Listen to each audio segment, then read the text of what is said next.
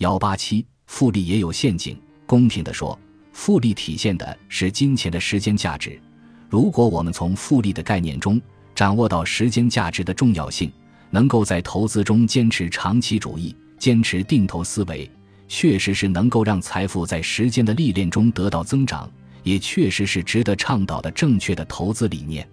但是，如果过于迷信复利，让自己掉入复利的陷阱，很容易就会成为一场骗局的局中人。比如，一些拉人头的商业模式中就经常用到复利的概念，就如同你说的这个项目，每单佣金只有一分钱，只要大家每个人每天都能拉一个新的朋友加盟购物，一个月的总佣金可以超过一千万，这不就是国王的棋局吗？全球一百多年的粮食总产量都不够国王输的。你这一千万的佣金，需要在一个月内拉到十亿人次的购买才能实现，怪不得他们只计算一个月的回报。要是再多干两天，全球的人都不够你拉的了，还得进军茫茫宇宙搜寻外星人才能持续下去。这一类的复利陷阱，相信大多数人还是很容易看出名堂，规避掉的。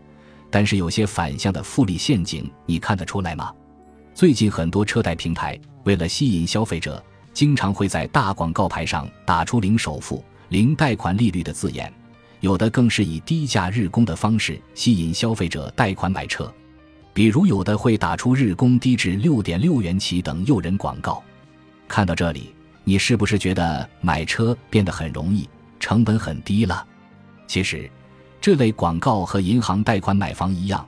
每期还款都加着本金和利息，只不过逻辑和投资相反。本质上，它所营销的是一种复利概念。比如，某一款车贷产品，如果依照天为单位计算的话，每天的名义利率只有百分之零点零二七，相当于十万元的贷款，每天只需要还二十七元。看起来微不足道，很多人也容易因此就走上贷款买车的道路。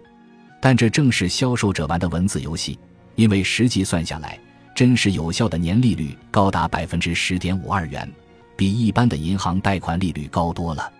复利神话是对躺赢的另外一种包装。